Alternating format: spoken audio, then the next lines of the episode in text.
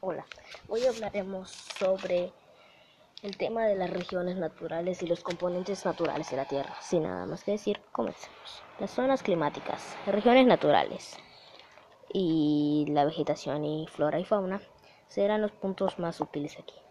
Empezaremos con las zonas climáticas. Existen tropicales, secas, templados, fríos y polares.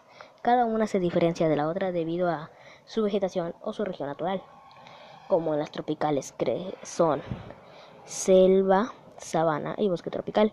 En los secos vendría siendo desiertos. En templados sería bosques y mesetas. En fríos, taiga. Y en polares, tundra.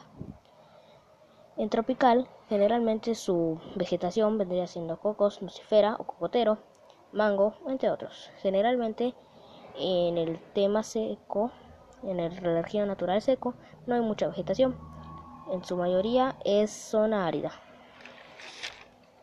Pero hay, gran variedad de cactus y nopales.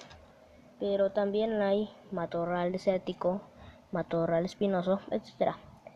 En el clima templado, su, su vegetación puede ser frondosa o de coníferas. En frío, pinos, claveles, flotes y matorrales también cuenta con animales, los cuales son focas, leopardos, zorros, osos, lobos, renos y alces. En polar, en la región natural polar, casi no hay flora, solo pocas, solo pocas especies de líquenes y algas. Los animales son numerosos, son numerosas aves, elefantes marinos y leopardos marinos y más. Bueno.